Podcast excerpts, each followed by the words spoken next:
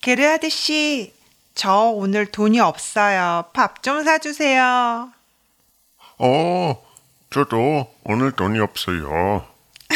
그래요? 그럼 우리 집에서 같이 김밥을 만들어요. 네, 좋아요. 그럼 빨리 가요. 배고파요. Soyun und Gerhard gehen zu Soyun nach Hause. 우리 빨리 만들어요.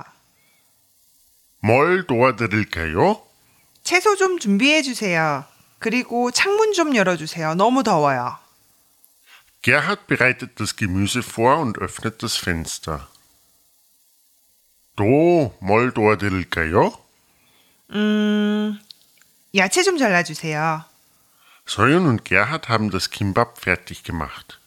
와, 개아저씨 김밥이 정말 예뻐요. 사진 찍어 드릴까요? 네, 김밥이랑 같이 사진 찍어주세요. 여기 보세요. 하나, 둘, 셋. 김치. 김치 김밥. 김치김밥. 우리 다음에 김치김밥도 만들어요.